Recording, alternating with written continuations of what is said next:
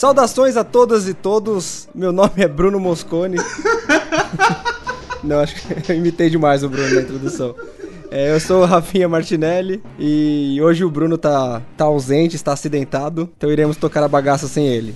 Então vou começar a apresentar aqui o pessoal. Bom, eu já me apresentei mais ou menos, eu sou o Rafinha Martinelli e tô aqui com o meu companheiro de, de site, o Cícero Liberato, nosso mestre. Como vai as coisas aí, Cícero? Olá, muito bem, e você? Ah, tudo em ordem, cara. Olha, você respondeu e agora respondeu certo, cara. Você viu só? Porque eu fui o primeiro dessa vez. A gente pode considerar fazer sem o Bruno mais vezes pra dar tudo certo. Estamos com um convidado aqui hoje, o Alan Defensor. Boa noite, eu sou o Alan. Esse é o Alan. Se apresenta aí, por favor. Claro. Bom, pessoal, eu sou o Alan, Defensor é o meu sobrenome mesmo. E eu sou um acadêmico aí na área de narrativa. O pessoal me convidou para falar sobre essa relação dos jogos e com a narrativa, que eles vão apresentar o tema logo mais. Spoiler. Spoiler. então, espero contribuir aí com o Indivisível. Maravilha. Antes de qualquer coisa, fazer um convite para quem estiver ouvindo aí para ouvir os outros episódios do podcast e também participar nas redes sociais, no Facebook, no Twitter. E, inclusive entrar no nosso site, onde tem uns artigos e umas coisas bacanas. Inclusive os podcasts estão lá para quem não, não entende da tecnologia do agregador de podcast, essa coisa maravilhosa. Então, sem mais delongas, vamos para nossa pauta principal que iremos falar hoje, como o nosso amigo Alan já disse, sobre a narrativa e, nos jogos e, e os jogos e narrativa e a relação dessa coisa toda. War. War never changes. Só para começar, eu vou pedir aqui pro Alan dar uma explicada no que, que a gente vai querer dizer com narrativa nesse caso pro episódio de hoje. Então, uh, é importante nós termos essa visão da narrativa bem clara, a distinção do que seria uma narrativa, porque ela é uma expressão literária, ela vem da literatura. Então, quando você fala narrativa inserida em um jogo, tem que ser bem claro no que consiste isso, quais os elementos que o jogo produz que são considerados narrativos. Então podemos começar por aí. O que você pode dizer sobre elementos, então, que, que a gente pode considerar como narrativa dentro de um jogo? Para começar, é, tem os elementos básicos, que são o, o ambiente espacial, o tempo, é, os personagens, é, enredo, todas essas coisas fazem parte, são elementos narrativos provando que existe tudo isso dentro de um jogo, pode-se dizer que ele contém sim uma narrativa. E a partir disso entram outros elementos mais específicos do jogo, do jogo de videogame, que é a interatividade o jogador interage com essa narrativa e consegue manipular de alguma forma, provocar algumas mudanças. Legal que você falou sobre o enredo é um dos elementos da narrativa, certo? Isso. Enredo e narrativa não é a mesma coisa. Exatamente. Enredo e narrativa, narrativa não são a mesma coisa. A narrativa, ele é um movimento, é um movimento do, dos personagens no espaço e no tempo. É, sendo que esse próprio espaço e tempo eles são criados de maneira narrativa. O enredo é a sequência de eventos. Por exemplo, o nó, a, o clímax. Esses são elementos de enredo. Esses são elementos do enredo, características do enredo. Esses são coisas que acontecem dentro do enredo, mas a narrativa contém o enredo. Bom, eu vou confundir muitas vezes durante a conversa hoje, então já, vou, já peço desculpa antecipado porque para mim sempre, sempre essa, essa parada de enredo, roteiro, narrativa, mesma coisa. então, eu vou dar uma confundida, mas na prática temos essas diferenças aí. Uma questão que a gente já levanta de cara é: você acha que para ser uma narrativa é necessário um texto? É necessário seguir um diálogo? É necessário essas, essas paradas mais, mais tradicionalmente como narrativa, né? Que é uma, uma contação de história, um, um diálogo, uma coisa assim? É necessário ser feito dessa forma? A narrativa, ela, ela ela precisa ter aqueles elementos. Se tiver elemento suficiente para que, para que possa ser considerado narrativa, não precisa de diálogo, por exemplo. Mas se tiver um personagem e ele der um passo, já é uma narrativa, porque já tem um local para ele dar um passo, já passou, já deu para ter uma ideia de um tempo dele passou. Então, a narrativa a gente vai colocar como um deslocamento desse personagem em um espaço-tempo. É, na verdade, o diálogo estaria implícito, ele não precisa falar. Entendi. Mas qualquer tipo de movimentação nesse espaço já, já é passível de, de ser analisado como narrativa. É que nem toda comunicação, no caso, é diálogo, né? Tipo, existe uma ideia de que para ter uma história, para ter uma narrativa, eu preciso que alguém deixe isso explícito de alguma forma, mas nem sempre, né? Um jogo ele Ele só precisa ter, que nem você falou, ele só precisa ter o espaço e precisa ter algo acontecendo para que algo seja narrado. Exatamente. E agora mais especificamente de jogo, porque a gente já, já conhece bastante a ideia de narrativa, porque, sei lá, é um modo como a gente conhece arte, basicamente. A gente vê filmes e contação de histórias e tudo isso envolve uma narrativa, mas para um jogo, qual é a grande diferença? O que diferencia a, a condução narrativa para um jogo para as outras mídias mais comuns? Aí entra o elemento chave de mestre né, do jogo, o elemento que o distingue de todas é, as outras mídias, que é a interatividade. E logo a gente pode colocar aí uma diferença entre, por exemplo, a arte performática. Na arte performance, nós temos um, alguém, né, o público que entra como participante. Participante, e, na, e no jogo, não. No jogo ele, ele modifica, ele interage modificando a narrativa. E esse elemento destrutivo, podemos dizer, é que caracteriza a interatividade. Destrutivo, o que você quis dizer com destrutivo? Fiquei curioso agora. Digamos que é destrutivo porque ele pode é, corromper a narrativa. Ele pode levar a narrativa para, para pontos ambíguos, pontos não calculados, assim, digamos, é, nenhuma na arte performance você não tem como modificar, ela sempre vai ter o mesmo início e fim.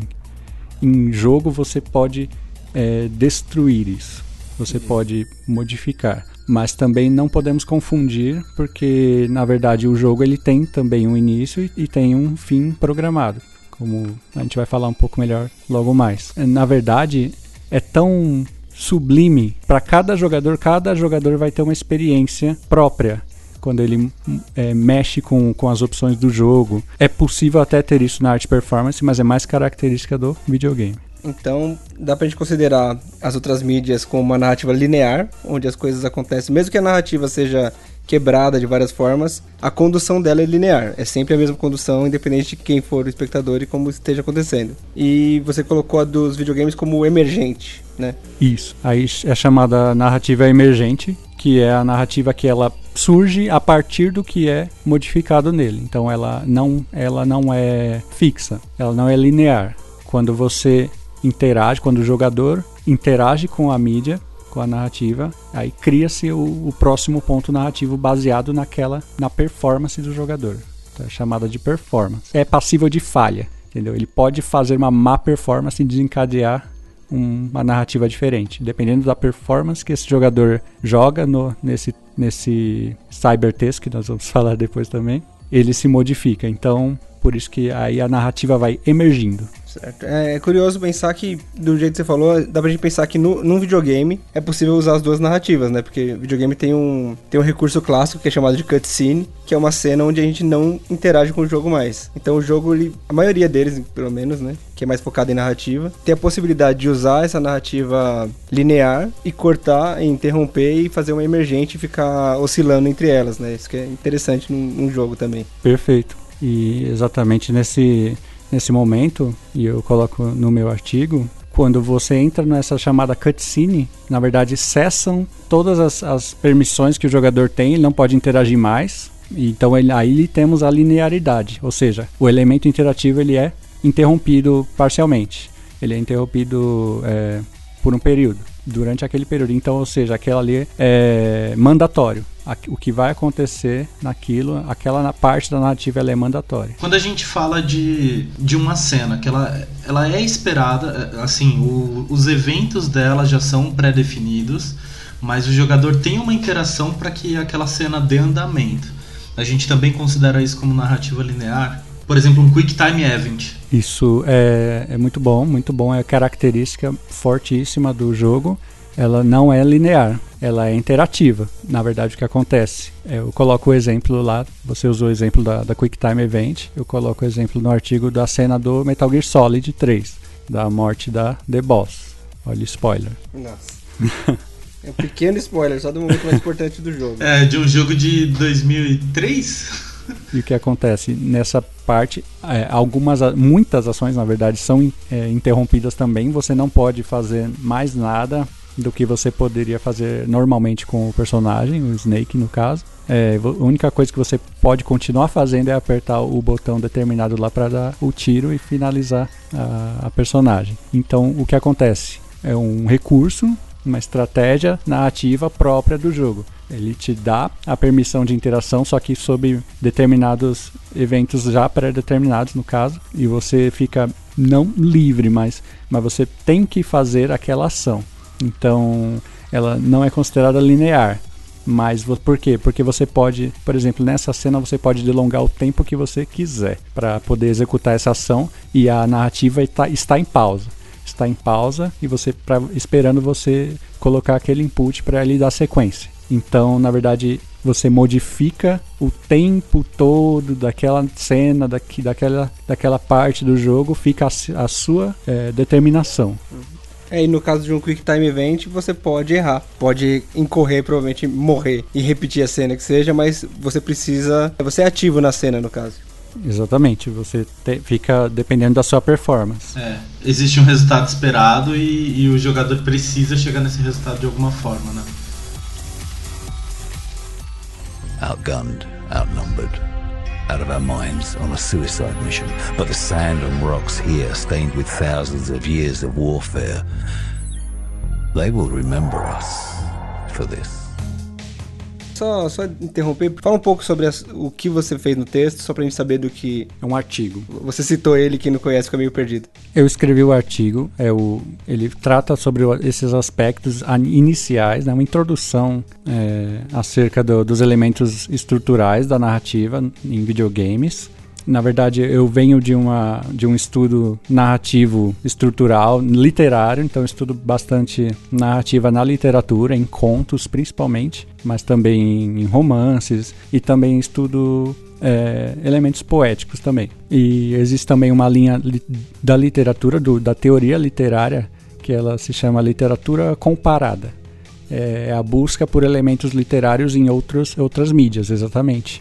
Então, como eu sempre eu venho de um histórico é, muito envolvido com videogames desde a infância e, e sempre me encantaram os jogos e, e, as histórias dos jogos e essa interatividade. Então, como eu notei que havia ali nos jogos esse elemento literário da, da narrativa, me interessei muitíssimo em, em poder contribuir. E logo que, que começamos a ver, pesquisar né, sobre isso, nota-se que não tem muita, é, muita coisa, muita produção ainda é, acadêmica nesse, nesse sentido. Não há crítica, a teoria narrativa acerca dos jogos. A partir disso eu fui buscando os que haviam. Desde então surgem, surgem nomes bem evidentes, bem que se destacarem, outros começaram a, a conversar. Existe um, existem estudiosos americanos bem envolvidos nisso, depois tem alguns franceses muito bons também. E eu pensei que poderia contribuir aí no cenário brasileiro também crescer nessa parte acadêmica. Então, voltando para a conversa, então agora que já foi meio explanado a, o artigo, é, você citou em um momento atrás, que a gente falaria mais para frente, sobre cybertexto. Do que, que se trata? Certo, então esse cybertexto então, foi um termo colocado pelo um acadêmico chamado Arseth na década de 90. Qual é o nome do cara? É Espen Arseth. Ele escreveu teoria sobre atividade, ele chama de atividade ergódica. Meu Deus, fica muito complexo, cara. Agora ficou muito fácil. Ele chama de. Liter... Não, tá exigindo muita inteligência da gente, não é pra tanto. Então, ele chama de literatura ergódica, que é a literatura na a qual o público, ou o leitor, no caso, não basta que ele leia, é necessário que ele performe. A atividade que ele chama de ergódica, na verdade, é uma vem de vem da mecânica, é um, um ato mecânico, como se fosse o girar de uma engrenagem. Para que ocorra isso é preciso um esforço, um esforço não não vão, não pode ser qualquer coisa. Você não pode ir lá e fazer qualquer coisa ou só empurrar. Você precisa performar, ou seja, precisa ser um, uma atividade consciente, uma atividade perigosa, digamos assim. Ele estava explorando aspectos de, da literatura, de, da literatura não ser somente lida, mas vivida, porque nos livros você tem todo um mundo, você pode estudar muito esse mundo, mas no videogame você pode ir além, explorar esse mundo. Você pode mecanicamente Sim.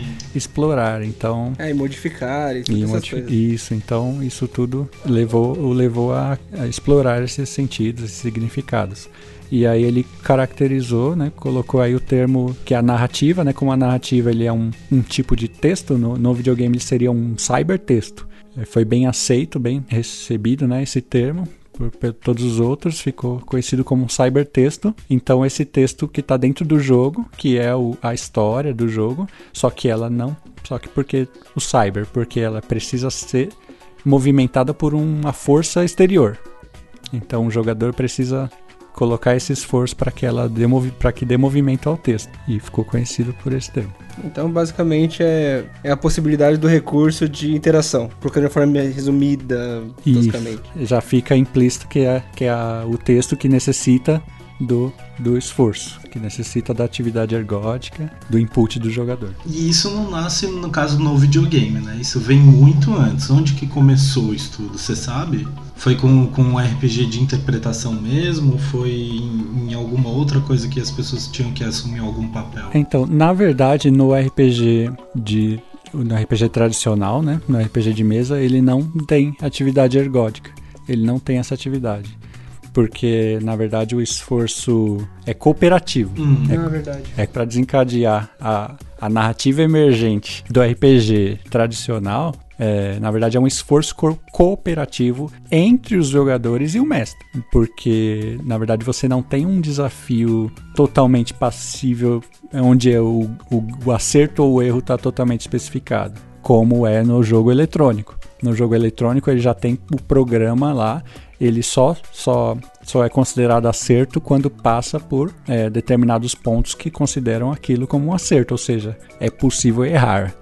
E no RPG tradicional, não. Por mais que se tenha erros lá, é, é determinado pelo mestre. Sim. Ele pode modificar isso à, à sua vontade. Então, na verdade, é uma cooperação. Não é a interativo, não é você- só você que modifica o mundo, no caso, tem que entrar um acordo entre todos os jogadores. Isso. E no jogo eletrônico não é absoluto. O cybertexto ele já vem pronto. Legal. É muito limitado as possibilidades que você tá e elas já existem, né? Por mais que o, o jogo digital ele te dê a, a, a ilusão de que você tem liberdade pra fazer qualquer coisa que você queira, tipo MMO. MMO tem.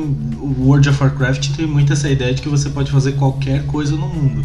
Mas as, as possibilidades ainda são finitas, né? É, seria mais ou menos essa a diferença entre o, o RPG tradicional de mesa e o RPG digital. Porque no, no digital tem, tem essa, é, essa condição de conclusão já definida de alguma forma.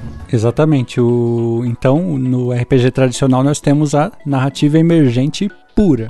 Ela é a narrativa emergente total. Assim. Por mais que ela emerja no, no jogo eletrônico, ele já tem um, um- os caminhos pré-estabelecidos no programa, né? O código já está codificado. Nós temos o cybertexto, por isso que o termo cybertexto serve melhor para designar a narrativa do, do jogo eletrônico. There's three things I'll always miss, though. One, not having to watch my step all the time. Two, well, forget about two. And three, I miss the songs. Agora, só pra dar uma modificada, vamos falar um pouco sobre como começou a, a ideia de narrativa nos jogos, tipo, de onde veio, como os jogos começaram e como elas se transformaram numa coisa mais narrativa como, como é que é hoje. A preocupação com a narrativa nos jogos, ela foi uma coisa que, que foi crescendo, né? Pelo menos do jeito mais tradicional. Então, que nem a gente estava falando, nem toda narrativa exige um enredo bem elaborado, nem um roteiro bem elaborado, mas esses elementos foram ficando cada vez mais fortes nos jogos conforme o tempo foi passando, né? Tipo, no começo, quando a gente tinha os arcades, a narrativa era 100% emergente, e, mas esse não era o foco do, do jogo, né? O jogo é, ele não era nem visto como uma ferramenta de recurso narrativo. Era visto realmente como um, um- um brinquedo, né? Um brinquedo com regras. Algo mecânico mesmo. É, exatamente. Sim, 100% mecânico. Então, né, com, com elemento assim, a única coisa que, que tinha muito de diferente era a pontuação que cada jogador vai ter, mas o jogo não tentava evocar alguma coisa. A narrativa também é um processo abstrato, né? Você pode jogar um jogo tipo Pac-Man e imaginar coisas, muitas coisas por ali. Mas na prática é um é um desafio, né? Simples assim, mas nada exclui também a possibilidade de você abstrair e você conseguir tirar alguma narrativa disso. Exatamente. É, aí tem muito aquela coisa da intenção do autor, né? Às vezes o autor tá tentando dizer algo com a obra sem dizer essas coisas de maneira explícita. No caso dos jogos, os autores realmente não queriam dizer nada com, com as obras deles antigamente. Sim, sim. Mas é, eu queria que a gente tentasse falar um pouco sobre esse lado, assim, é porque os jogos eles eram limitados em narrativa também por conta de recursos tecnológicos e tudo mais. Só que foi uma crescente da indústria mesmo necessitar de, de jogos com uma narrativa mais bem construída, é, personagens mais bem construídos, mais interessantes. Então, assim, o Pac-Man hoje em dia não, não seria tão. Aliás, é, para um nicho ele ainda seria bem visto, né? Mas em geral, para. Hum chegar no grande mercado, a gente precisa de personagens que tenham um background, a gente precisa de um jogo que tenha uma narrativa, que tenha um enredo bem construído, que tenha uma narrativa mais apelativa. O que, que vocês acham? É necessário que, que isso exista nos jogos para que, que o pessoal se interesse? Por que, que as pessoas começaram a se interessar mais por narrativas? Em geral, como que vocês enxergam assim o, o o crescimento da necessidade da, da, narrativa nos jogos. Bom, acho que aqui cabe eu, eu falar, complicar mais um pouco a vida falando de outro, alguns, algumas coisas técnicas a mais. Ah, tá, porque até agora tava fácil. Já tem uma folha enorme aqui só de palavras que eu não entendi. Bom, tem um, um outro cara que ele escreve de jogos. Ele divide em dois grupos os tipos de jogos. Um ele chama de paideia e o outro ele chama e o outro ele chama de ludos. Complicado, hein? É. Então, o que seria o Ludus primeiro? Vai. O Ludus é a mecânica. O Ludus é, é, é o ganhar e perder, é o regras, é, é a regra.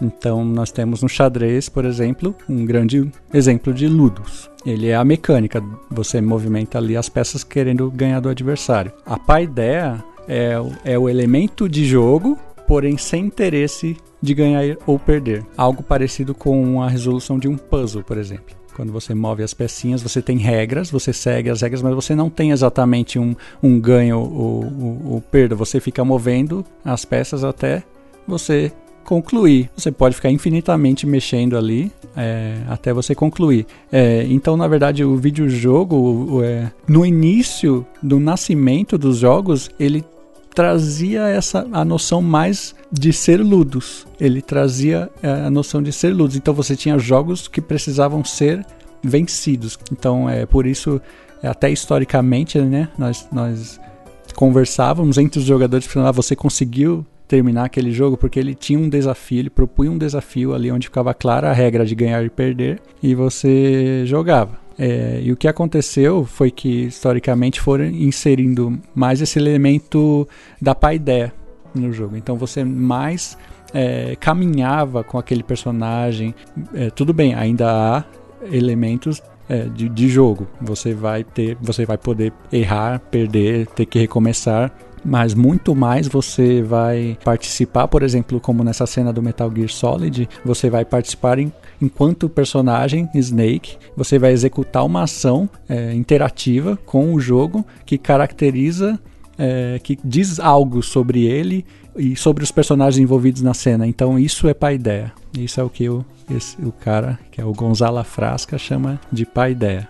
Do ponto de vista do jogador, essa, esses elementos narrativos ele trazem outros elementos, né? Porque quando você joga um jogo mais, mais nesse nível, nessa pegada de arcade, ele tem uma emoção específica, né? Da, de vitória, de vencer um, um desafio. E quando você traz a, a, narrativa, você começa a trabalhar com outras emoções, né? Você começa a trabalhar com, com a urgência de salvar uma princesa, você começa a trabalhar com a, sei lá, necessidade de resolver um problema da sua vila.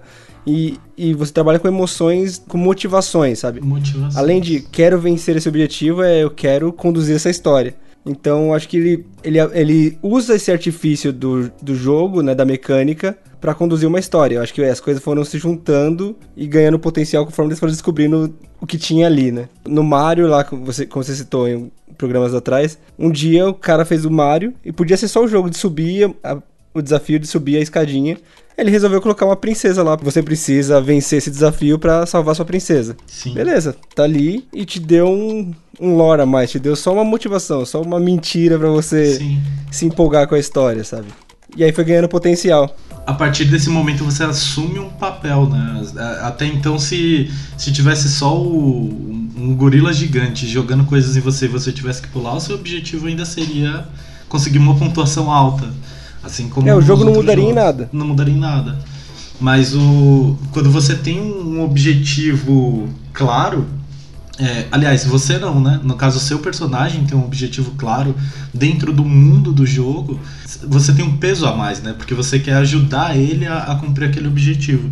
E é muito legal do, do que o Alan falou, por exemplo, do, do Metal Gear, porque em alguns casos é, o seu personagem ele tem os valores dele, ele tem os objetivos dele de uma maneira tão, tão bem construída dentro do, do enredo do jogo que ele não assume uma ação que você, enquanto jogador, tomaria. Então a sua agência, enquanto jogador, não, não influencia no, no que o personagem tem, né? No caso do, do Snake, no Metal Gear Solid 3, ele tem que matar a The Boss.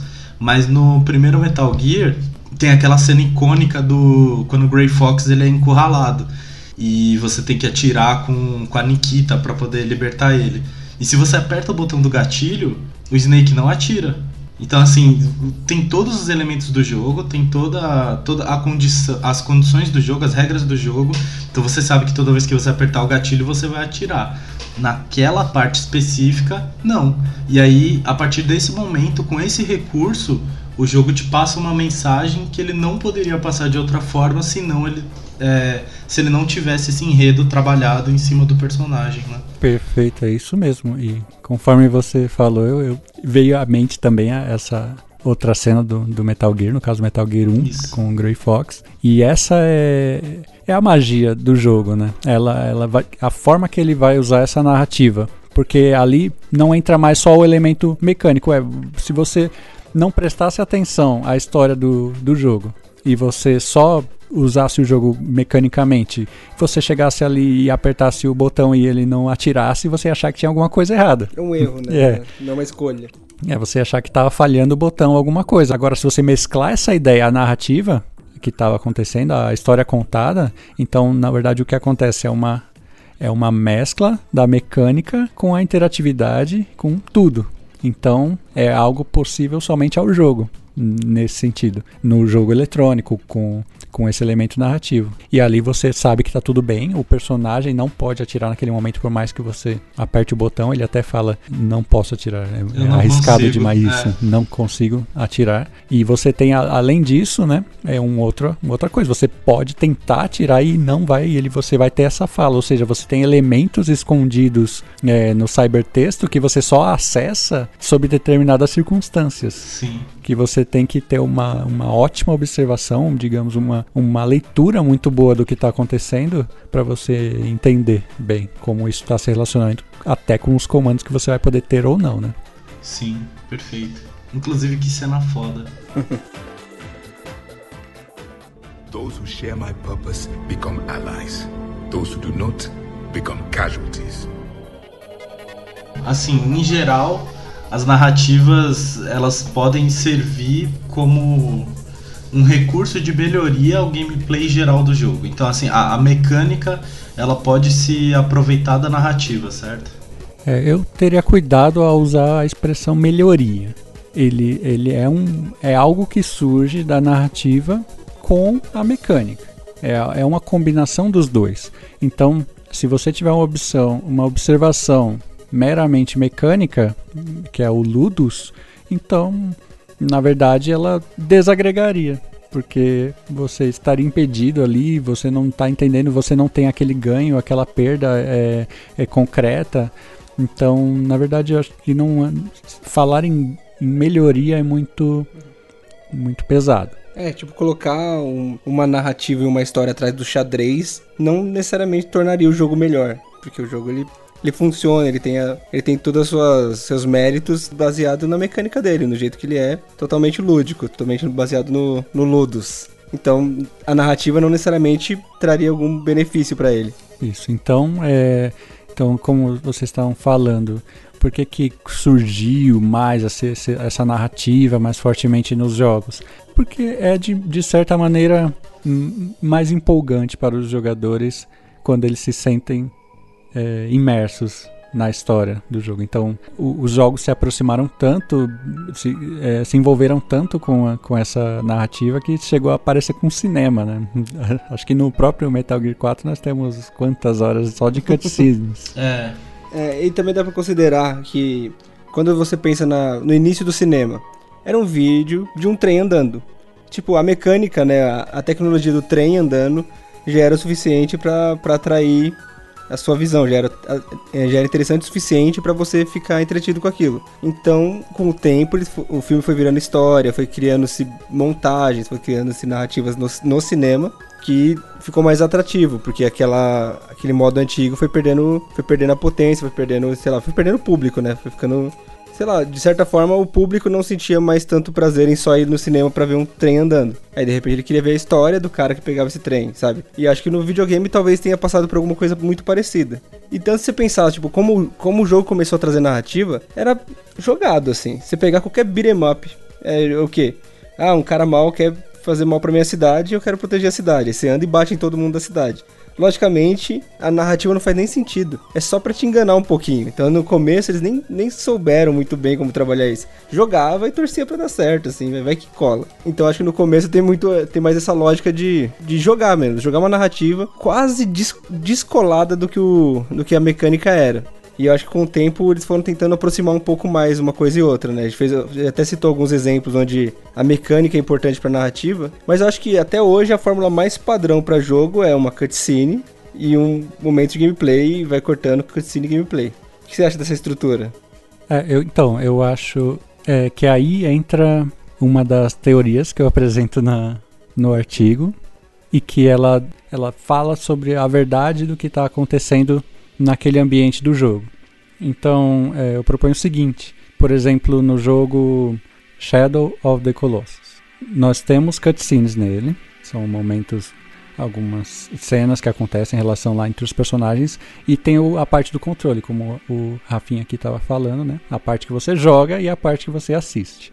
Então, na verdade, a parte da cutscene no jogo ela seria totalmente cânone, ela seria hum, totalmente verdade. verdadeira. Por quê? Porque quando você está controlando o jogador, você pode fazer coisas absurdas com ele. Você pode, sei lá, dançar, ficar fazendo movimentos, só que tudo. É, e entra também outra coisa que eu falo no artigo, que é sobre as permissões que você tem. Então, no caso do Shadow, você pode. Você não pode dançar especificamente, mas você pode fazer uma série de movimentos aleatórios. Sim. Você pode pular, você pode, sei lá, tacar flecha no seu cavalo, você pode fazer coisas assim. Mas por que que você diz no final, não, mas o, o que é o personagem do jogo, ele não faria isso. Por que, que você diz isso? Porque há as cenas, é, as cutscenes, e elas são as, as que ditariam o que seria canônico no jogo, e que verdadeiramente nos falam sobre o personagem, as ações que ele, que ele faria.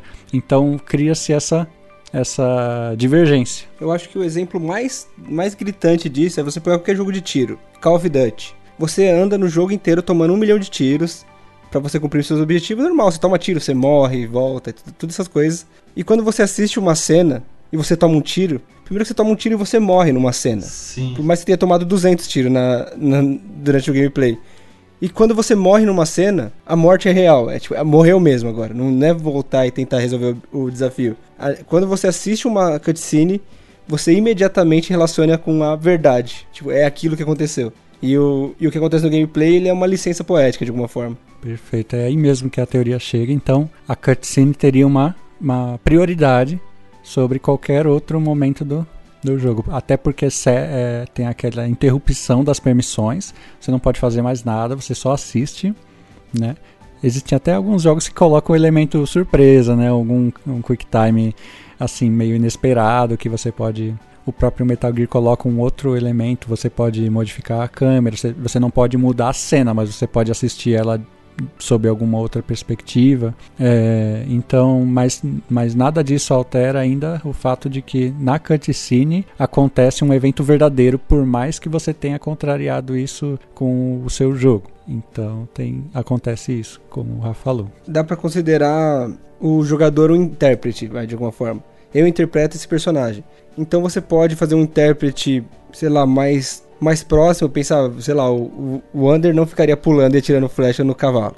A personalidade de, dele não, não permite isso, teoricamente. Você, você como jogador pode, mas você como intérprete, se você quisesse fazer um interpretar um bom papel, você não poderia fazer porque não cabe no personagem. Só que quando você assiste uma cutscene, você acaba entendendo quem ele é e o que ele faria ou não. Então, por mais que você faça qualquer absurdo, você nem considera mais, porque aquilo é um é uma licença, sabe? É um momento seu, é o seu modo de, de jogar, sei lá, que seja. É, a mecânica te permite, mas o jogo, a, a comunicação do jogo te dita outra coisa, né? Enquanto personagem, o jogo espera que você haja de tal forma. Enquanto jogador, você pode fazer o que você quiser. Eu acho que essa a gente pode tratar como a mais comum, né? O modo mais comum que um jogo tem de conduzir uma história. Inclusive, muita gente é, faz uma, uma assimilação de cutscene como uma recompensa. Principalmente se você considerar jogos antigos, onde a cutscene era um gráfico muito mais lindo do que o jogo originalmente é, né? Sim. Então, cumpri um objetivo, ganhei o direito de ver essa cena agora. Só que também temos infinitas outras possibilidades, né? Muitas por vir e muitas já vieram, né? Muitas Sim. outras formas de conduzir uma narrativa num jogo. Querem citar alguma coisa que vocês já viram de diferente, de modo que o jogo, sei lá, que a mecânica tem a ver com a narrativa ou coisa, alguma coisa assim? Ah, tá. Não, é, eu, eu acho legal essa visão de que o jogador tem que interpretar o, o que, que é o personagem no jogo, porque alguns jogos eles trabalham tão bem esse, essa questão da narrativa, a narrativa tradicional no caso, né? É, eles trabalham tão bem sobre o personagem, o mundo do personagem, que às vezes você, enquanto jogador, fica em dúvida do que você deve fazer. Porque você interpreta o, o que o seu personagem faz e dentro de algumas situações você não sabe o que o seu personagem faria. De tão, tão, boa, tão boa que é a narrativa, ela te deixa em dúvida. É, a gente falou um pouco antes do podcast, eu estava perguntando pro Alan sobre os jogos da Telltale. Assim, enquanto mecânica, os jogos são bem limitados, né? Eles têm é, muito claro quais que são os caminhos que você pode e não pode seguir.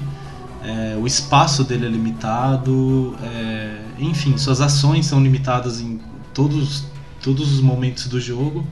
Só que em questões de narrativa, em questão de decisão do, do que fazer, o jogo ele tem um, um trabalho fantástico assim de, de peso moral sobre as suas escolhas. E o jogo te coloca constantemente em situações que você não sabe qual é a melhor escolha. Então, por mais que você tenha controle do, do que está acontecendo, é, você não sabe como utilizar aquele recurso dentro de uma situação para ter o, o pior, aliás, para evitar o pior resultado, né? Então, eu acho bem legal. O The Witcher, que a gente já citou em algumas vezes, o The Witcher ele tem ele tem um papel de interpretativo assim fantástico, porque ele tem diversas linhas narrativas muito diferentes. Então você pode ser o Geralt apaixonado ou o Geralt canastrão. E os dois papéis se encaixam no personagem. O interessante da Telltale também é que a mecânica dele, que é uma mecânica de, de escolher diálogos a princípio, é, não tem muito certo e errado mesmo, porque ambos que você escolhe dá continuidade na história, né? Com algumas consequências ou não.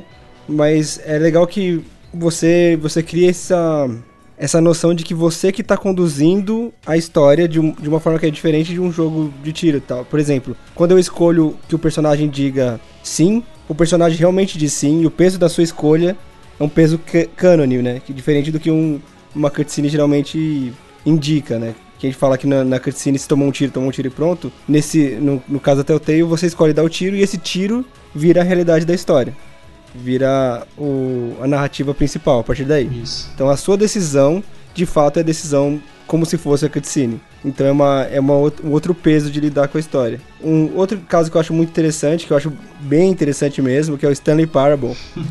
que o jogo ele é narrado dizendo coisas que você deve fazer. Então o personagem atravessou a porta amarela. e você pode decidir não ir pela amarela, ir pela vermelha. E você contradiz o, o narrador. Então, o jogo, a mecânica dele acaba sendo uma, sei lá, uma briga de poderes com o jogo. Basicamente, no Stanley Parable, você acaba se vendo num lugar que você quer, de alguma forma, ganhar desse jogo. Sabe? Você não quer ganhar o jogo, você quer ganhar do jogo. Você quer fazer algo que ele não pensou, você quer fazer esse narrador não saber o que dizer para você. Sim.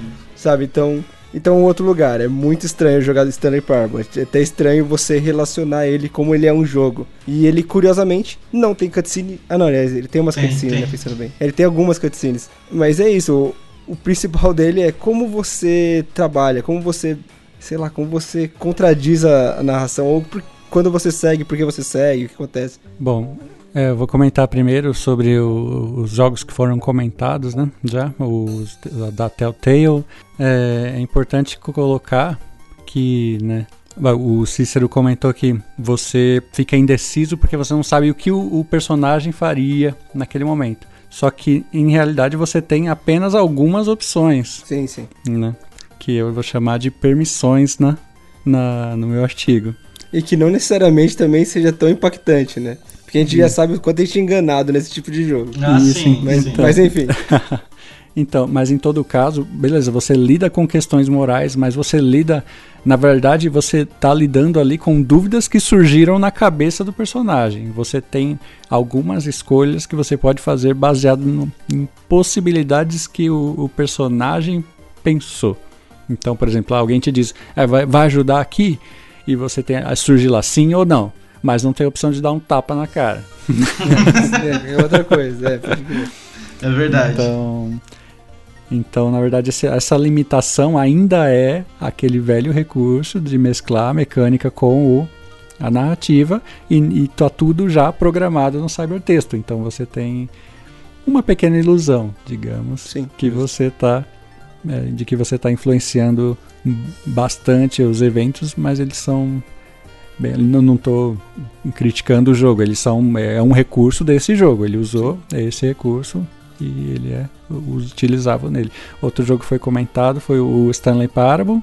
No Stanley Parable acaba acontecendo quase o mesmo. Você pode brigar com o narrador, você pode tentar, só que você ainda tem a, a, a opção, ou você concorda com ele ou não. Na verdade, você não pode, por exemplo, destruir o cenário.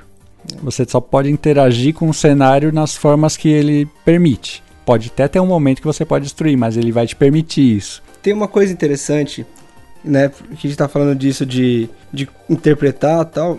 Existe um conflito você jogando, ao jogar um jogo, que é eu tomo a minha, a minha decisão ou a decisão do personagem, né? Por exemplo, quando você joga Shadow of Colossus, você vê um Colosso e pensa, poxa, o Colosso tá lá de boa, no canto dele, não tem nenhum motivo pra matar ele. Mas o Wander tem.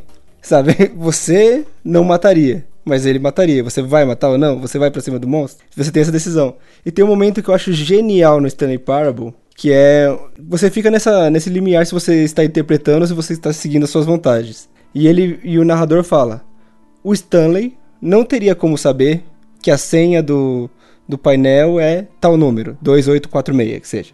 E aí você pensa: "E aí? Se eu interpretar, ele não sabe." sabe, eles e se eu ouvir o narrador, aí ele sabe. Tipo, é, é muito maluco isso. É, É, é louco, né? Tipo, você não sabe se você interpreta ou não, assim, o jogo deixa num lugar muito diferente, assim. É, e até mesmo sobre as permissões dele, que o Alan tá comentando, o Stanley Parable brinca bastante com isso, porque às vezes ele te passa a sensação de que você tem um determinado comando liber- é, liberado para você, só que aí ele mostra que você não tem. E aí, assim, você acaba entendendo que a sua agência no jogo depende também do que o jogo dita para você, não é só porque o recurso tá lá que ele sempre vai funcionar daquela forma, né? Sim, totalmente. É, então, sobre o que o Rafa falou, é, dessa interpretação que o jogador pode fazer, colo- colocar é, na ação dele, né? Na ação que ele vai escolher fazer uma interpretação dele, é um, é um ponto muito legal de, de falar, porque ele, ele é um outro elemento que tem nessa intervenção que você faz na narrativa é, do cybertexto, que é o jogador que é a pessoa que está ali controlando. Então, na verdade, aí entra outra parte da teoria minha sobre essa, essa relação e que você pode olhar sobre alguns aspectos. Então, se você olhar sob o aspecto de que o, o jogador tem essa visão e ele está interferindo sobre um personagem, na verdade você está lidando aqui com uma entidade metafísica. Eu sou uma entidade, isso, eu controlo a pessoa. Isso, um, que seríamos nós, né? Nada parece grandioso falar assim, mas né, nada mais é do que o, o cara que está jogando, a pessoa que está jogando. E, e que ela, na verdade, ela tem acesso a muitas outras informações, né? É, além do personagem. Então você pode usar, se utilizar dessas informações para tomar decisões. Então, é quando isso interfere diretamente em possibilidades que o personagem pode tomar, então você está admitindo que é o que o Stanley Parable te força. Ele te força a colocar, é, praticamente te força, vai, porque você pode, como o Rafa falou, fingir que não sabia mas ele te coloca em xeque nessa parte que você que existe essa entidade metafísica que sabe além que está além da narrativa, que sabe o que está acontecendo e que pode interferir é, e de maneira anônima ainda. Porque nunca, por mais que a, a, o cybertexto seja programado, ele nunca vai saber quem é que está jogando. É, então, isso num caso de um personagem, sei lá, com características específicas. Mas se você jogar um jogo tipo Skyrim, por exemplo, que você tem um personagem que é uma folha em branco e você coloca o que você quiser nele. É outro jeito de lidar com a história. Ele não. Sei lá, se você joga Last of Us, você sabe que o Joe é um cara mais estourado, mais briguento. Não, não quer ter muitos laços afetivos, você sabe que ele é esse personagem. Então, sei lá, se você quiser interpretar, você sabe mais ou menos sei lá, você sabe o que esperar dele de alguma forma. Mas se você jogar Skyrim, você não, não sabe, você nem sabe o que você escolhe ou não fazer. Porque o jogo te dá tantas possibilidades, você pode ser ladrão ou pode ser bonzinho. Você pode ser neutro, você pode ser caçador de dragão. Sabe, você escolhe a sua função naquela, naquele lugar. Então é muito louco você pensar o tanto de possibilidade que você pode ter simplesmente para interpretar o seu modo de jogar. Sei lá, tem gente que, que joga em primeira pessoa, ele tá lá dentro do jogo, ele, ele se emociona junto. Tem gente que tem um distanciamento no mesmo jogo, né? Então é bem louco pensar que o videogame te dá essas possibilidades de como você lida com a história ali. É, o Skyrim usa um recurso muito legal, né? Que no início você você monta lá o seu personagem e ele está preso e vai ser executado. Só que no momento que do momento da sua execução dá-se dizer que, que houve algum engano. Talvez não fosse para o seu nome estar ali. Então a pessoa fica ali meio ela vai te matar de qualquer jeito, ela quer te matar de qualquer jeito, mas, mas talvez seu nome não estivesse ali. Ou seja, ele busca um ponto na narrativa, porque esse personagem com certeza tem uma história anterior a ele, só que ele parte a, a, a exibir a narrativa de um ponto em que fica muito é, ambíguo se ele é um personagem que, que é um personagem vilão, que é um personagem ladrão, bandido, que cometeu algum crime e foi capturado, ou se ele está ali por engano. O momento que se inicia a narrativa ele é estratégico para quê? Para que você tenha um personagem que você possa moldar a moral dele a partir dali. Bem nice, bem legal. Muito bom. Snake, are you okay? Snake? Snake! Lembrei de mais um caso interessante. Fala aí. O, a gente citou no episódio passado, né? O grande vencedor, o Braid. Muito bom. Ele trabalha com a mecânica sendo narrativa. Porque tudo que você faz no jogo tem, tem um peso simbólico. Então a mecânica de voltar no tempo tem o símbolo de, da história, da narrativa que está sendo contada, que é sobre, sobre arrependimento, sobre voltar no tempo. Nesse caso, foi, foi possível integrar a própria mecânica dentro da narrativa. Então, o modo que você controla o seu personagem tá contando, tá, tá falando coisas. Então, isso é uma outra possibilidade que é até pouco explorada, mas também difícil de explorar, né? Como você fazer um jogo tipo Call of Duty considerando que cada movimento seu é canon, é difícil fazer isso. E no, no Braid ele conseguiu né? Claro que dentro das abstrações, que é um jogo mais, mais abstrato, mais, sei lá, mais interpretativo de alguma forma, mas é possível. Então, você joga o jogo, tipo, a própria mecânica, o modo que você conduz o personagem, as, as permissões que você tem para fazer, faz parte da história. Isso é interessante pra caramba também. É, pode-se dizer que no Braid tudo o que acontece é literal. Né? Você não precisa ter uma interpretação da parte mecânica, você não precisa ter uma interpretação do que é relevante ou não. É tipo a licença poética do, do Call of Duty, no caso. Tudo é relevante porque ele já deixou especificado nas linhas de texto dele que isso poderia ser possível. Esses dias eu tava vendo um, um vídeo sobre o Celeste e o cara tava fazendo uma interpretação baseado no, no Jung, tipo, uma coisa super super cabeça. E ele começou a falar o quanto o jogo trabalha com a ideia de morte simbólica, que na, sei lá, na filosofia do Jung tem essa parada assim. E ele falou: "Ah, então é, é legal essa coisa da da morte simbólica, porque toda vez que você tenta fazer uma coisa, você morre, porque você não conseguiu fazer, toda vez que você tenta fazer uma, uma coisa e se superar, você morre cada vez que você não consegue, e quando você consegue, você recebe uma, você tem um grande alívio. Então, basicamente, é a mesma mecânica de um Super Meat Boy, mas não faria sentido essa, essa narrativa do Super Meat Boy baseado na narrativa, entendeu? Então, às vezes a mesma mecânica pode ser usada narrativamente, como não pode não ser, e é, ser exatamente a mesma coisa. Né? Então uma mecânica pode aprimorar uma narrativa. Sim, com certeza eu quero entrar num ponto é, assim de que todo isso, os elementos que eu apresentei, o, os termos, todo esse estudo, ele ele ele entrou num ringue, num ringue acadêmico, né, teórico, né, e que que eu comento no, no, no meu artigo também, e que é uma briga entre entre teóricos narrativos e ludólogos. Ludólogos são estudantes de jogo, e teóricos narrativos estudam a narrativa. Alguns teóricos ficam muito com o pé atrás, não, não, não admitem o, a introdução dos elementos narrativos nos elementos de jogo. Então, então isso ficou meio que uma briga. É, aí tem um, um, um cara muito legal que ele deu um, um nome para esses dois lados de, dessa, dessa disputa. Né? Então ele chamou de narrativista, a, a pessoa que, que estuda o jogo pela, pelo meio teórico da narrativa, e ele chamou de ludólogo, deixou como ludólogo quem estuda a parte mecânica. Aí tem diversos diversas citações de, de, de, pessoas célebres até aclamadas falando que entram né, acabam entrando nessa disputa. Por exemplo foram procurar o Roger Ebert. Ele é um aclamado crítico de cinema. E, e nessa comparação é, com, com jogos, jogos é, tentando parecer com cinema. Foram perguntar para ele o que ele achava disso e até nessa e, e para você ter uma ideia, até hoje o videogame ainda não é considerado um objeto artístico. Roger Ebert disse que o videogame nunca será um objeto artístico. tá certo ele, ele argumenta, ele diz porque você pode ganhar ou perder no jogo. Esse é o argumento dele. Maravilhoso. Que você pode ganhar ou perder, então é um jogo e não é um, é, não é um, objeto artístico.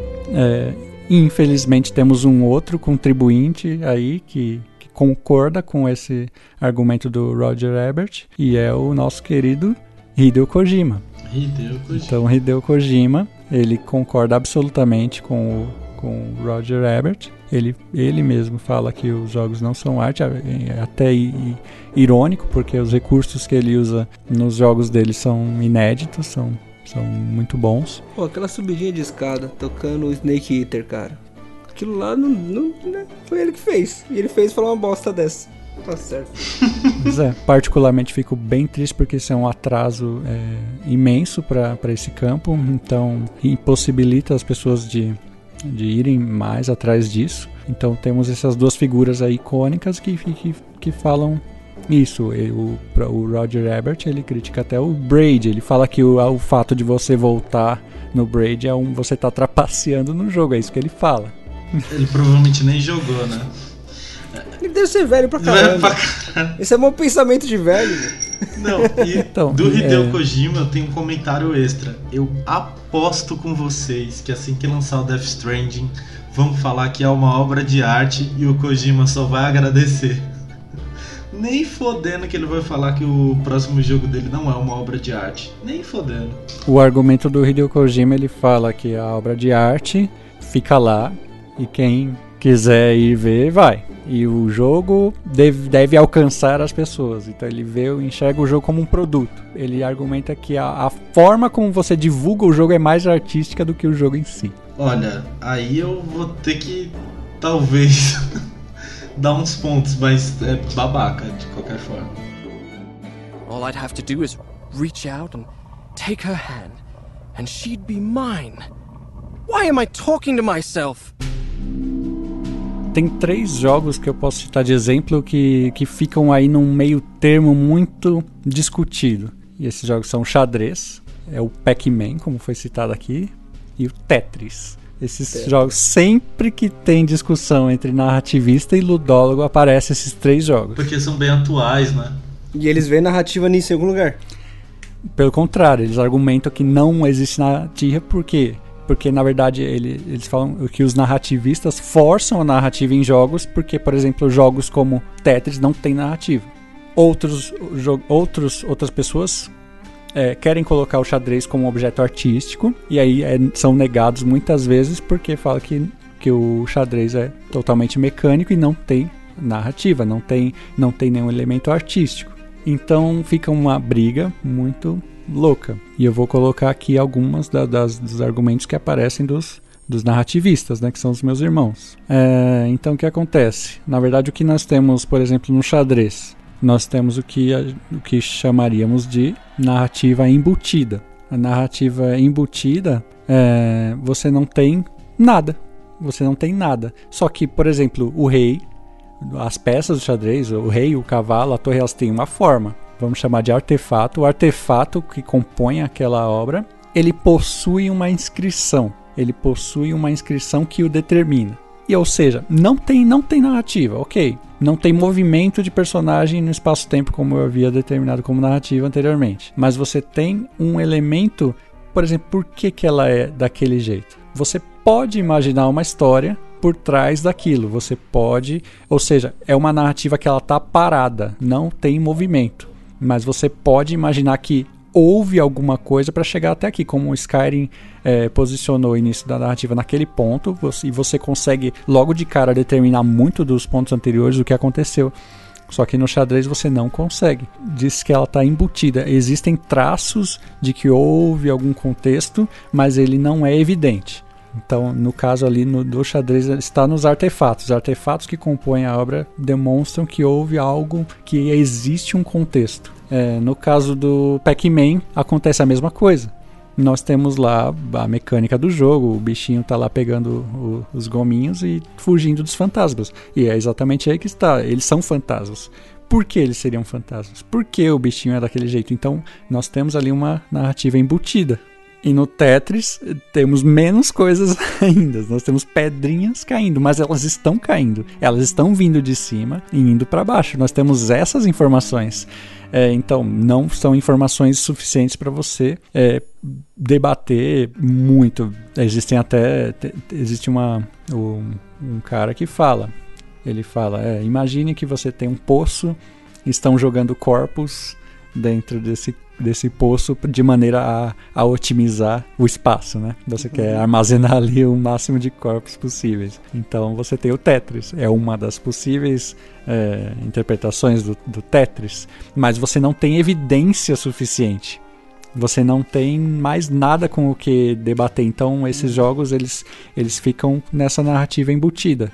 É que se pensar também, tem obra de arte que é tipo, o cara vai e coloca uma melancia em cima de um pé de pamonha.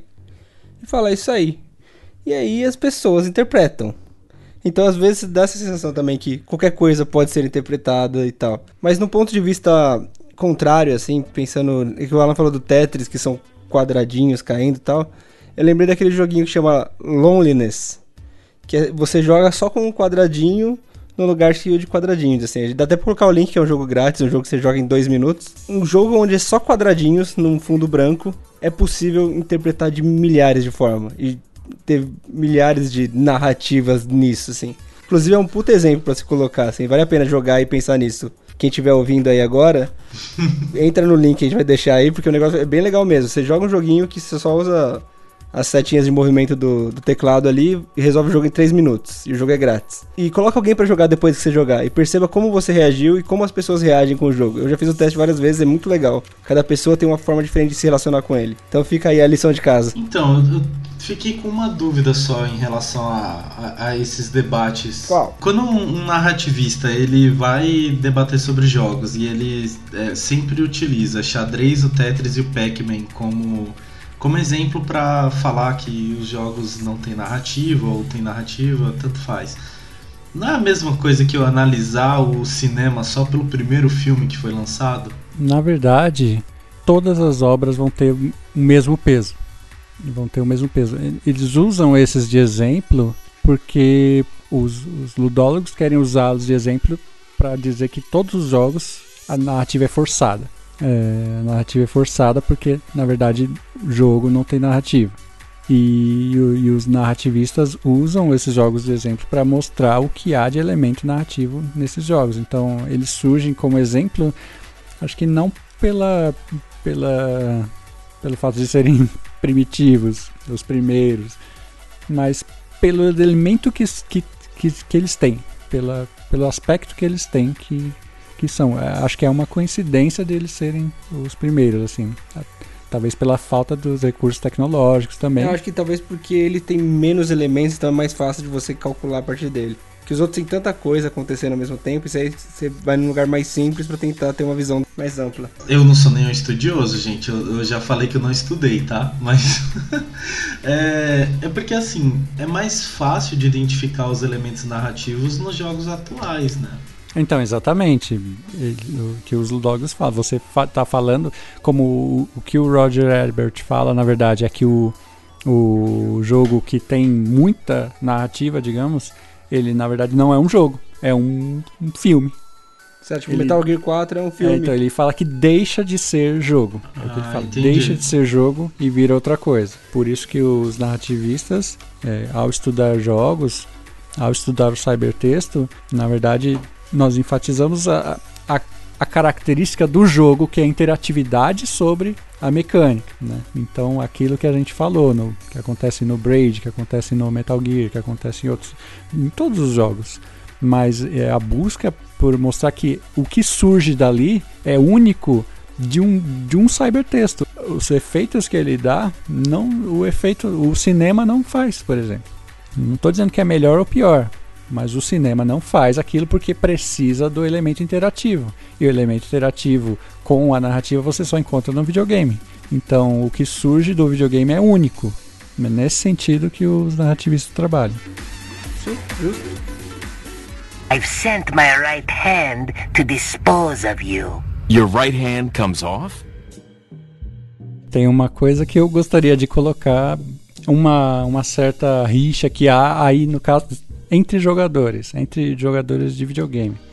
É, entre os jogos mesmo, sem comparar com outras artes. É, no caso que é, as pessoas chamam de evolução dos jogos. Né, como o Cícero colocou aí, esses jogos, é, os primeiros, não tinham recursos, eles não tinham tal. Na verdade, quando você, se você olha para o elemento interativo e para o elemento é, narrativo dos jogos, independe dos recursos que ele esteja utilizando. Eles não são caracterizados como como primitivos e avançados. São apenas elementos. E onde eu quero chegar com isso? Jogos, por exemplo, que são considerados de, de baixa qualidade gráfica. Você não consegue você não consegue atingir certos aspectos do jogo se ele fosse com outro tipo de resolução gráfica, por exemplo. Daí surge a ideia de que você pode. É, de que cada jogo é único. Não adianta você fazer lá um remake do Final Fantasy VI, por exemplo, vai ser um outro jogo, ele vai ser enxergado como um outro jogo e não como aquele. Serão dois jogos distintos. É, e eles terão apenas o que, que a gente chama de relação kármica. Quer dizer, um lembra o outro. Tem coisas que lembram ao outro, mas eles serão dois jogos diferentes. Então o que acontece, na verdade, um jogo ele tem vários elementos. Ele não tem só a narrativa e, o, e a mecânica. Ele tem o elemento visual, o elemento sonoro também. Então, tudo isso, na verdade, é o que contribui. Quando você vai é, fazer essa análise de, de, interpretação de, de jogos, elementos abstratos, herméticos, você não pode só levar em consideração, ah, ah, não, porque na história ele faz isso, beleza. Ele faz isso na história, só que nós já vimos aqui que o elemento da história ele está interligado com o elemento mecânico. E o elemento mecânico e o elemento narrativo está interligado com o elemento visual e o elemento sonoro. Então você precisa ter tudo isso. Então quando você modifica um jogo visualmente, que é o que as pessoas chamam de evolução, na verdade você está criando apenas um outro jogo. É, você transmite a mensagem de uma forma completamente diferente, né? Se a gente tivesse hoje em dia, por exemplo, um remake de Silent Hill, o primeiro, na época em que ele foi lançado, ele, ele tentava transmitir uma mensagem que, devido às limitações técnicas, talvez ela não tenha sido transmitida da maneira como eles gostariam que fosse, né? Então, é que eu acho o contrário. O Silent Hill, por exemplo, ele tem uma, um controle horrível. Bem péssimo mesmo. Só que é um terror você jogar esse controle. É um terror você tentar controlar esse cara. Sim.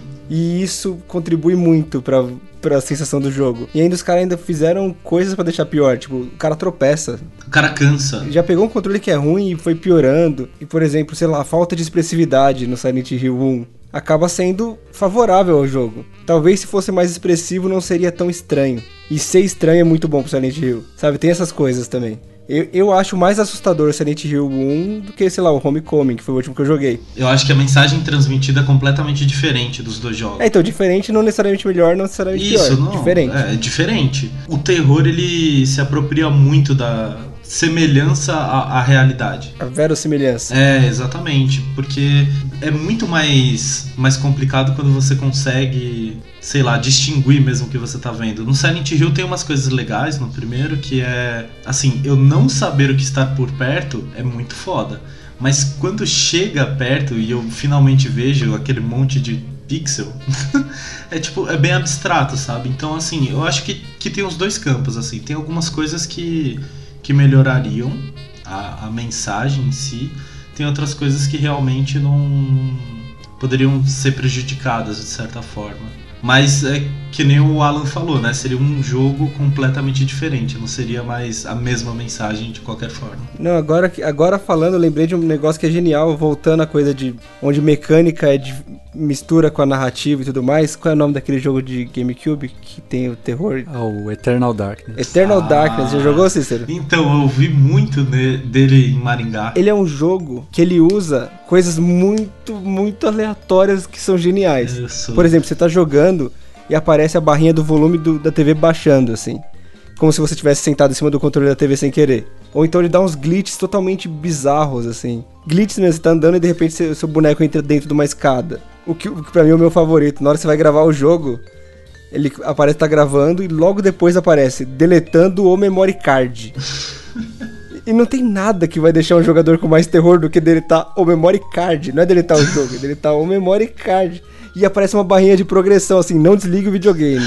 E a barrinha de progressão carregando, escrito, tô deletando, é, formatando o memory card. Nossa, é genial, velho. Muito bom. É, em defesa aos produtores do jogo, ele grava o jogo antes e faz esse, esse negócio que é só um vídeo. Então se você desligar o videogame, não vai apagar o memory card. Mas o, o terror do jogador, quando acontece isso, é 100% real. Sim. O jogo- e o jogo é sobre um personagem que tem umas psicoses malucas, tem algumas São coisas vários assim. personagens e eles passam por situações muito loucas. Então eles têm problema mental. né? Eles têm o, o efeito do jogo no personagem é mental. E ele joga na sua realidade. Então ele traz do gameplay uma coisa. E assim, impossível um filme ou qualquer outra mídia fazer isso. É que ele interfere no mundo real, né? Ele precisa entrar na cabeça do jogador, sabe? É muito. Sim. É, é- é incrível, cara. Esse jogo eu não joguei, mas eu li bastante, vi vários vídeos e achei genial tudo que eu vi. Então ele entra nisso, sabe? Tipo. Mas isso era sobre, sobre outro assunto, só que eu lembrei agora. Não tem, não tem muito a ver com essa, essa coisa da progressão que a gente tava falando. Não, mas eu acho legal esse, esse ponto, assim, porque é, esse é o ponto. A narrativa de um jogo ela consegue transcender, inclusive, o universo do próprio jogo, né? Eu tava falando com a Soraya como que foi, assim, fugindo um pouco da parte de videogame, mas falando de jogos em geral. Eu tava falando pra Soraya que, assim, é. O Johan Huizinga, ele falava que o jogo ele é limitado ao espaço em que é determinado para o jogo, né? Que é o que ele chama de círculo mágico. Certo. E eu falei pra ela, cara, tem alguns jogos que são muito perigosos. Porque eles não. É, é muito difícil você ver onde que tá o limite dele.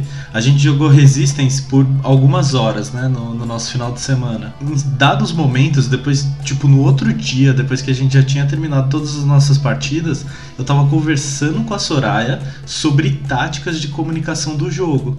Então, tipo, a gente ainda tava, de certa forma, inserido no universo do jogo, sabe? Em algumas pessoas que não conseguem é, verificar esse, esse limite do, do espaço do jogo e do mundo real, algumas coisas podem até ser perigosas, sabe? Tipo, no caso do Resistance, tem uma coisa muito legal que é assim, tipo, a pessoa às vezes mente muito bem no jogo. Muito, muito bem. E a gente tava em casais lá, né? E aí você olha pra sua parceira. A sua parceira mente bem pra caralho. Aí você. É, então, aí, aí você pensa assim, caramba, se ela tem essa pachorra de olhar pra mim nos meus olhos e mentir tão bem num jogo, como que eu posso ter certeza de que ela não mente tão bem assim na vida? Sabe? E tipo, é uma coisa completamente nada a ver, porque no espaço do jogo você interpreta um papel que não necessariamente Sim. vai ser o, o que você é em vida. Mas isso é muito da hora, porque é aí que, que tá a graça assim do, do jogo e no caso do Eternal Darkness, né, no videojogo também. Você consegue brincar com essa percepção do, do jogador pra como que você consegue modificar algumas coisas ou a percepção dele sobre algu- algumas coisas na realidade dele.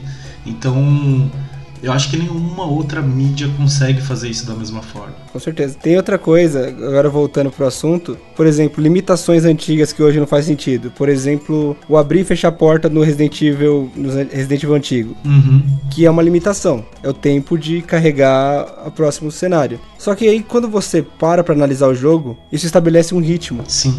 Hoje não faz sentido nenhum. Se você fizer um Resident Evil hoje com esse recurso, vai parecer um absurdo. Mas utilizando esse recurso, que era uma limitação do jogo, ele criou uma um ritmo, ele criou uma parada a favor do jogo. Assim como no Silent Hill, não ter como renderizar a distância, eles criaram uma neblina Sim. que justifica não conseguir renderizar o jogo. Ficou genial. Genial. Fez o jogo, você não tem, você não tem visibilidade de dia e é genial. Porque eles usaram uma neblina. Tipo, é um bagulho idiota, cara. Uma, uma limitação que, que você usa a favor do jogo e tu- tá tudo certo. E o jogo fica perfeito na, na medida dele por causa do- das limitações. É bizarro Sim. isso, mas é, é um fato. Os jogos de terror têm muito disso, assim. As soluções mais geniais dos jogos acabaram sendo feitas por limitações técnicas, mas que acabaram servindo muito ao propósito do- da mensagem do jogo. No Resident Evil 3, o Nemesis ele abre as portas, né? Só que ele nunca consegue abrir uma porta em um Se você estiver olhando pra ela, né? e se você estiver olhando, é, ele tem que spawnar em um lugar completamente aleatório, longe de você, pra ele poder chegar até você. E tipo, isso é muito da hora, porque os caras conseguiram. Eles viram essa limitação, não conseguiam spawnar ele na sua frente nunca. Então eles colocaram ele pra spawnar lá atrás. Só que toda vez que ele entra, ele anuncia a chegada dele. E aí, cara, às vezes é tipo um- uma sala muito espaçada. Você não tem noção de qual porta que ele abriu. e aí você sai correndo, desesperado e tudo mais, torcendo pra você não bater de frente com ele. É o som de abrir e fechar a porta. Stars! É, então, isso é muito legal, cara, porque era uma limitação técnica, foi transformada em mecânica, e a mecânica acabou servindo pra aprimorar a narrativa, né? E aí acaba aprimorando a sua experiência do jogo mesmo. Você acaba tomando certos cuidados no jogo, mecanicamente, pra que esse- você evite esse tipo de confronto e tudo mais. E essa relação é muito legal, né? É, se eu começar a falar do Resident Evil aqui, eu vou longe. Resident Evil, é, do 1 ao 3, ele usa aqueles elementos, né, já conhecidos de todos, que explorando muito bem as falhas. Por exemplo, as câmeras fixas do, do Resident Evil, eles, eles intensificam a ideia de clausura, né? Preso ali, você não sabe, você mesmo que o personagem esteja vendo o final do corredor, a câmera não te permite ver Sim. que muita gente olharia como erro se você analisar essa, essa, esse cybertexto, essa narrativa, então você já tem o poder de controlar como se fosse um deus aquele personagem, mas você fica bloqueado de certa forma na parte mecânica sobre isso. Só que isso é usado para intensificar o elemento do terror do jogo, a clausura, a- a- o medo de você andar por de qualquer jeito. São vários recursos que tem no Resident Evil no- dos antigos que quando sumiram e as pessoas falaram ah, o Resident Evil melhorou eu nunca digo que, que melhora ele tornou um outro jogo O Silent Hill The Room também eu passaria horas falando só da Safe House, que eu acho genial. Melhor não falar, senão vai longe. É, mas a gente pode com certeza conversar isso em um outro podcast, um outro episódio, tranquilamente. Ah, I'll buy it at a high price. Thank you. Bom, então a conversa vai ficando por aqui, porque percebi que se a gente deixar, a gente vai ficar o dia inteiro conversando aqui, vai ficar uma conversa enorme, a gente precisa dar uma, uma segurada, mas de repente, né, a gente faz uma, uma parte 2 aí, se interessar, ou a gente fala de algum assunto que tem a ver com isso. Mas agora, para dar uma fechada, eu, eu, queria propor que cada um, então, é, recomendasse algum jogo de preferência, né, que tenha um, algo de narrativa mesmo que vocês acham interessante, que vale a pena ser, ser considerado aí. Não, tem dois jogos, assim, que eu acho bem legal para falar. O primeiro jogo é o Everyday The Same Dream, que é um jogo que não tem absolutamente nenhum diálogo, é, não tem nenhuma instrução sobre o que você tem que fazer. E o jogo é sobre uma vida cotidiana em que você vai ter que tomar suas ações dentro do jogo. Você vai ter que descobrir as suas permissões dentro do jogo e chegar no final por si mesmo, assim. Então eu acho bem bacana o lance de narrativa dele. E o outro é o There Is No Game, que é um jogo na mesma pegada que o Stanley Parable, só que ele brinca muito com, com a ideia de que a mensagem dele principal é: isso daqui não é um jogo, então você pode sair. Só que aí você começa a desafiar o jogo e o jogo vai colocando algumas coisas, algumas situações muito bacanas nele. Então fica aí essas duas indicações. São dois jogos grátis, então é rapidinho de você jogar. Não, boa. Bom, eu vou fazer duas recomendações também. Uma, né, que eu acho que é a mais a ver com a narrativa, que é um dos jogos que mais me encantou por modo de conduzir narrativa, que é What Remains of Edith Finch. Inclusive ganhou o prêmio de melhor narrativa, totalmente justo no Video Game Awards. É, no videogame, no VGA, na Video Game Awards. E ele trabalha muito bem a narrativa. Ele é um jogo focado em narrativa, tem até o gameplay dele até não é muito dinâmico, mas o gameplay tá totalmente envolvido com a narrativa. E um outro que é pra, pra jogar mais pra pensar assim, tipo, o que que tá acontecendo aqui, qual é o envolvimento disso na narrativa, procura um jogo que chama Calêndula. Calêndula é sensacional, quase morri aqui. E eu nem quero falar muito sobre ele, simplesmente jogue aí se puder. Ah, e o jogo que eu recomendei também, né, o, o Loneliness, que vai estar tá no link aí, que, vai, que esse também é grátis. Então, Alan, faça as honras. Bom, eu vou começar falando, dando uma pincelada no, no, nos clássicos, já, já clássicos de, de, que usa a narrativa, que é o Braid, é, Limbo, eu coloco como destaque. É, Braid, Limbo, é, Haunting Ground, é, eu coloco como destaque a ideia da, do vazio no, no Haunting Ground. Enfim, dei uma olhada. É, ele também pode ser Demento, né? O nome também. Isso, o nome japonês dele é Demento. E, mas como, assim, para diferenciar talvez um mais desconhecido, eu coloco Event Zero, um jogo que eu tenho aqui na minha Steam. E é muito interessante, é, só para falar um pouco dele, você pode conversar com uma inteligência artificial nesse jogo, digitando mesmo. Você digita as suas palavras do jeito e, e você tem, claro, é, como nós falamos, tem um, um, ponto X e Y. Você vai desse ponto X ao ponto Y, mas, mas você pode modificar o jogo de acordo com a maneira como você conversa com essa inteligência. Maravilha. Então é isso aí, pessoas. Muito obrigado pela paciência e por, por nos acompanhar até aqui. Eu, particularmente, achei um papo muito legal. Eu aprendi coisa pra cacete. E fiquei confuso sobre outras coisas, mas também isso é bom. então, antes de nos despedir, deixar o recado básico, né? acompanhar a gente no Twitter, Facebook. Estamos aí em todos os agregadores de podcasts e. E aí, a gente sempre fala pra, gente, pra mandar contato pra gente e tal, a gente nunca passou o e-mail, então finalmente fazer isso. Nosso e-mail é contato arroba indivisível.com.br. Indie, do jeito que se escreve os jogos indie, né?